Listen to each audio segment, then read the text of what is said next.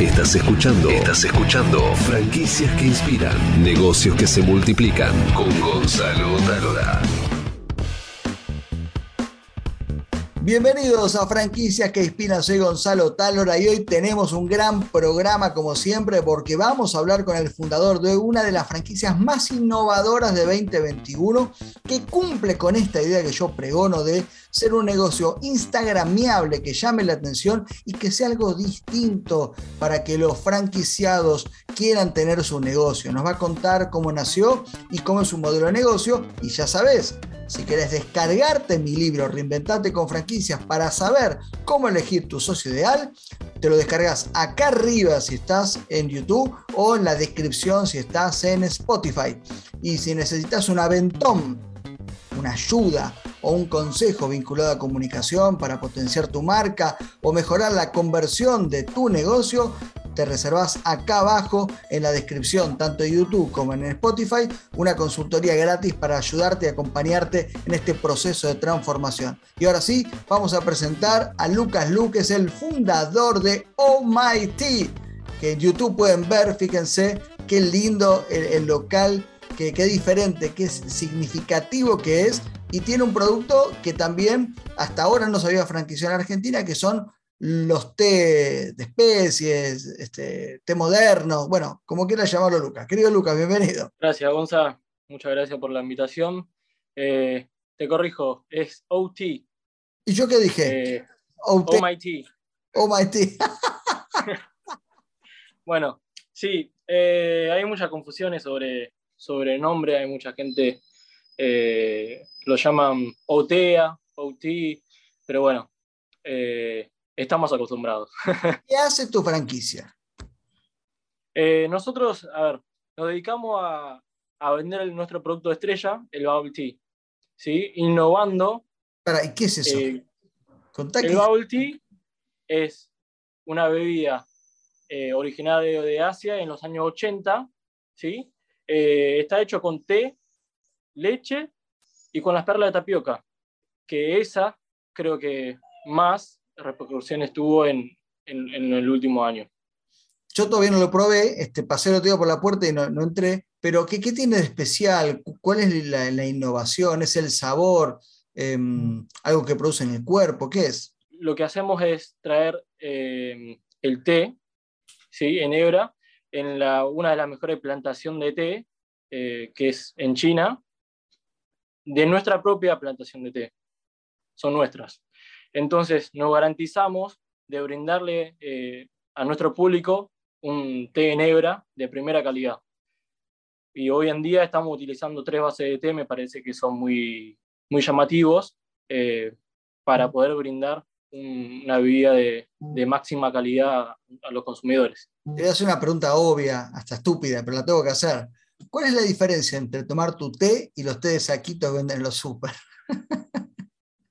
claro, eh, la diferencia es que nosotros trabajamos con un té, ¿sí? que es eh, de origen de Sri Lanka, pero se planta en una de las mejores regiones de té, que es eh, China, una de las mejores zonas de plantaciones de té.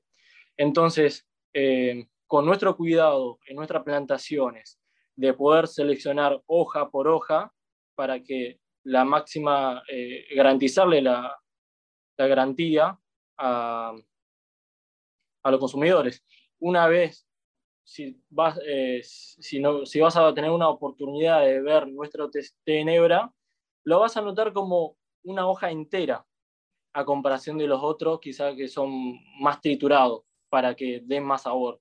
Entonces nosotros teniendo una hoja entera, le brinda una, una calidad máxima a nuestro producto. En Argentina, esto se lo digo para los amigos de América Latina y de todo el mundo que nos escuchan, eh, cuando uno se quiere juntar con un amigo, con un conocido, se dice, vamos a tomar un café. Este, es una bebida que está instalada. Entonces, y el té es una bebida que, si bien está creciendo mucho, eh, no, tiene tanta repercusión. Sin embargo, eh, vos has encontrado un, nicho de, negocio porque tenés cola en, en tus locales, por eso estás acá, Em, pero quiero preguntarte, este, ¿por qué lanzaste la franquicia? ¿Qué, viste en especial? que se sentiste que este era el momento para que los argentinos empiecen a probar eh, cosas distintas en base al té. Sí, eh, en realidad es un producto que, que, a mí y a mi pareja nos encanta. Nos encanta porque en Argentina eh, había pocas opciones de eso. Y teníamos dos contras. Una es quizás no esté tan bien elaborado y la otra es que es un valor muy excesivo. Entonces, eh, nosotros, amantes del producto y del té, un día eh, siempre fue un proyecto que nosotros desarrollamos en 2019. Veníamos pensando, podríamos hacer esto eh, bien y encontrar locaciones. En 2019 nosotros reservamos dos locales en, en el microcentro. Y en diciembre cayó la pandemia, tuvimos que postergarlo un poco. Eh, nos mudamos de oficina al, cerca de Libertador. Entonces un día pasamos por el barrio chino y dijimos, che, esta esquina está libre. ¿Qué pensás? Y a la semana reservamos, alquilamos, empezamos la hora, inauguramos el 20 de diciembre de 2022. Eh, entonces, fue una apuesta fue una apuesta realmente para nosotros en, medio de la pandemia, eh, que mucha gente nos han comentado que, era una situación muy difícil para emprender y, para apostar a algo nuevo y abrir un mercado nuevo, ¿no? Digamos estrictamente que al haber nacido en 2022 aún no sos una franquicia, sino que sos una licencia y para hacerlo al menos en Argentina, necesitas dos locales en operación y que cada uno de esos locales tengan dos años de ejercicio. Pero más allá de, este tecnicismo, que vale la pena aclararlo, vos, este, si imagino que no te ocurrió un día para el otro, porque tus locales están bien diseñados, están bien preparados, eh, no es que abriste un, chiringuito, algo que saliste rápido. Imagino que lo venís preparando hace mucho tiempo esto. Claro, eh, es algo que nosotros en realidad el proyecto arrancamos nos imaginamos al principio de 2018, pero lo efectuamos en 2019. ¿Sí? Entonces, eh, todo ese tiempo, ¿qué hicimos? Fuimos haciendo eh, planes de negocio, fuimos haciendo eh, diseños, fuimos haciendo branding. Entonces, estudio de mercado, para nosotros es primordial eso para que entendamos si nuestro producto se puede adaptar al mercado. ¿Y qué te dijo el estudio de mercado? Así como lo ves. es decir, te, sorprendió porque el primer día que abriste se te llenó de gente, ¿no? Sí, desde el primer, eh, desde el primer día hasta el día de hoy. No solamente nosotros, eso es lo que me sorprendió. Siempre nosotros en un momento apuntábamos a, la comunidad asiática. Dijimos, bueno, es un producto para la comunidad asiática, eh, mucha gente va a venir de la comunidad, pero nos encontramos con, una, un panorama totalmente diferente, que la mayoría de nuestros consumidores son argentinos. Entonces, para hagamos un punteo. Vos hiciste un estudio de mercado y el estudio de mercado entonces te dio que en general eh, los habitantes, los ciudadanos asiáticos iban a ir, pero vos te decías en ese estudio de mercado que los argentinos iban a ir en masa. No, eh, de la comunidad asiática es lo que nosotros, cuando estábamos planeando el negocio, nos imaginábamos. Entonces, eh, a través del estudio de mercado, nos ayudó a que el consumo de ambas comunidades son de por igual. ¿Por qué? Inclusive hay mucha gente que han venido al local, dijeron, esto lo probé de afuera, lo probé en Estados Unidos, no lo probé en Asia, eh, en Los Ángeles, en Nueva York. Hay, hay muchos locales de esto. Y en Argentina hasta el día de hoy no lo podía conseguir. Claro, porque si vos hubieras hecho un estudio de mercado y te daba que los argentinos no iban a tener, esto, no les interesaba, tal vez el diseño y la propuesta de valor iba a estar mucho más ajustada a la comunidad asiática. Sin embargo, cuando te, planteaba que tanto la comunidad asiática como los argentinos podían ir, eso te llevó a tomar otro tipo de decisión en cuanto a la estética y la propuesta de valor. Para que entendamos que un estudio de mercado tiene una importancia, no solo para elegir hacia dónde vamos, sino este, diseñar una propuesta de valor en función de ese camino que vamos a tomar. Claro, eh, de hecho nosotros el, eh, hemos hecho cambios rotundos en, la marca a través del estudio de mercado. Eh, inclusive cambiamos el nombre. ¿Cómo se llamaba antes? El ¿Cómo se llamaba antes? Sí. Mighty. Mighty. ¿Y por qué pasaste OOT? Eh, porque dentro de la marca, una vez que obtuvimos el estudio de mercado, eh, vimos que hay muchas oportunidades de diversificación. Entonces, eh, la O, que representa como parte de esa burbuja, al ser la, las bubble tea, las burbujas son redondas, entonces la O en una de las partes representa la, las bubbles, ¿no? Entonces, claro, al Mighty vos estabas diciendo, mi negocio es el té. En claro. Mighty estás diciendo, bueno, mi negocio puede ser el té, arranco por el té, pero después me puedo diversificar. Esto, emprendedores, si lo están escuchando, es fundamental. La cantidad de casos de empresas que nacieron con un título que es encorsetado, le pasó a Costumbres Argentinas, que arrancó con la tortería, que solo vendía torta, ya en un momento empezó a vender tantas cosas que la gente decía, pero esto es la tortería, venden raviol, no tiene nada que ver lo tuvieron que cerrar y abrir otra marca. Entonces, uno también tiene que pensar a futuro y tener en cuenta que eh, las cosas van a funcionar y tal vez te tengas que diversificar. Mira qué buena decisión te dio el estudio de mercado. Claro. Eh, de hecho, en este momento ya, lo estamos, ya no estamos diversificando. Eh, hemos hecho nuestra primera cerveza, ¿sí? en el año. Una, lata, una, una cerveza nuestra de la marca de OT, a base de té también. No te pregunté, ¿cuántas, cuántas, ¿cuántos sucursales tenés hoy? Hoy en día eh, estamos por eh, celebrar nuestro aniversario con el tercer local en dentro del shopping de Abasto.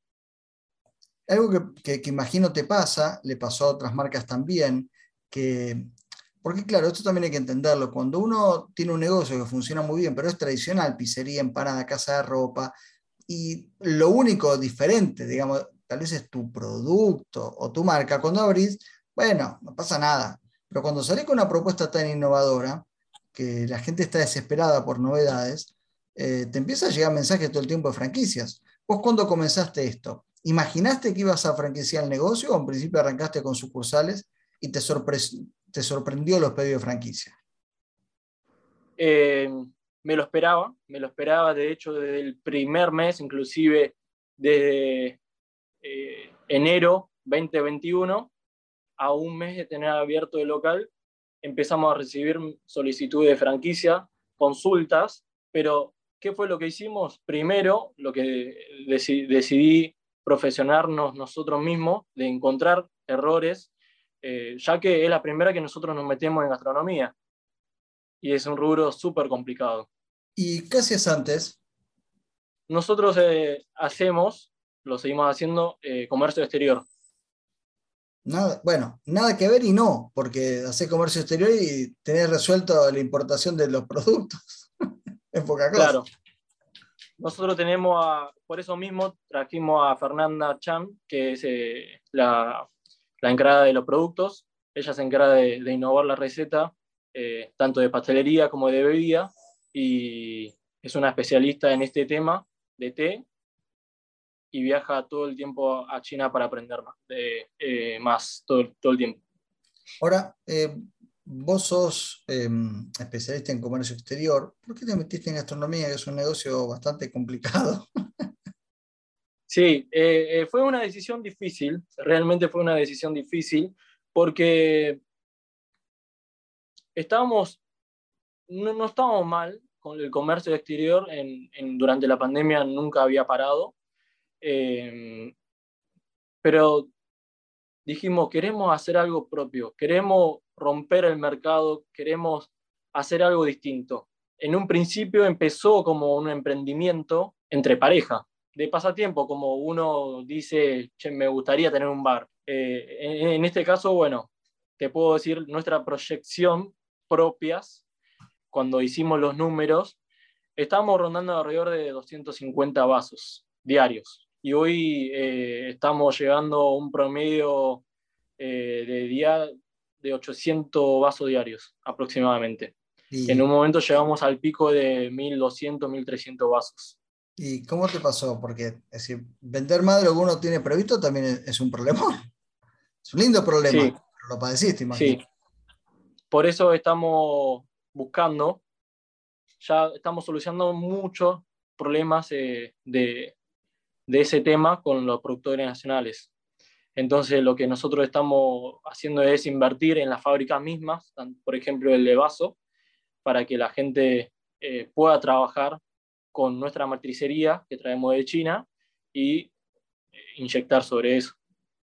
Es decir, que vos importás el producto, pero al mismo tiempo estás este, creando em, o ayudando a que emprendedores y pymes argentinas desarrollen cosas para abastecerte a vos y no depender todo. Claro, claro.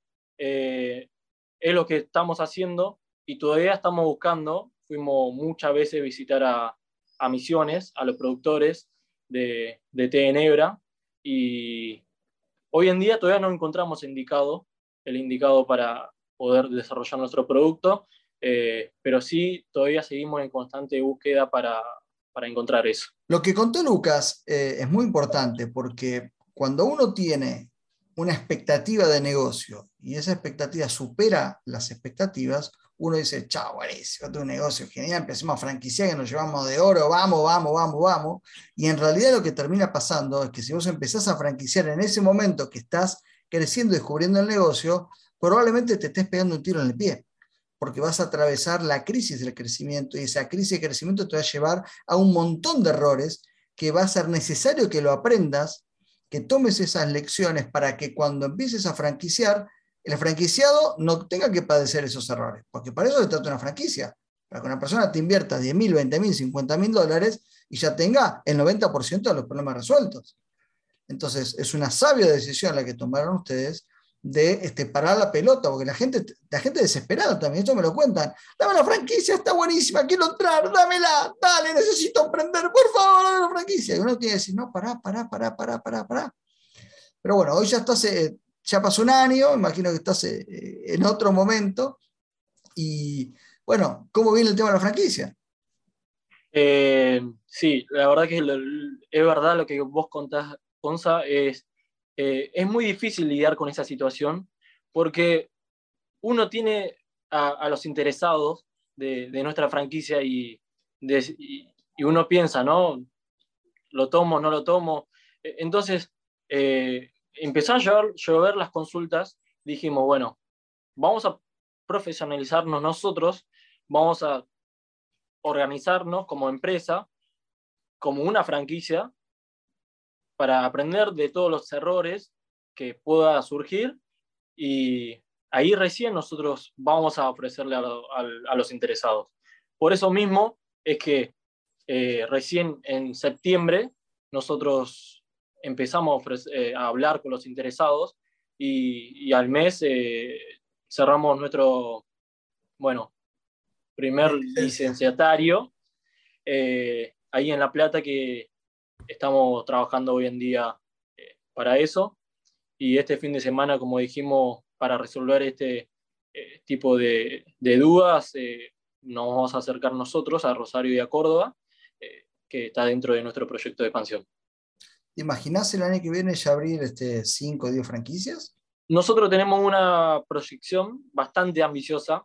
De hecho, este año nuestra idea era terminar con, con cinco locales y en total estamos teniendo tres propios de la marca y uno de licenciatario de, de La Plata.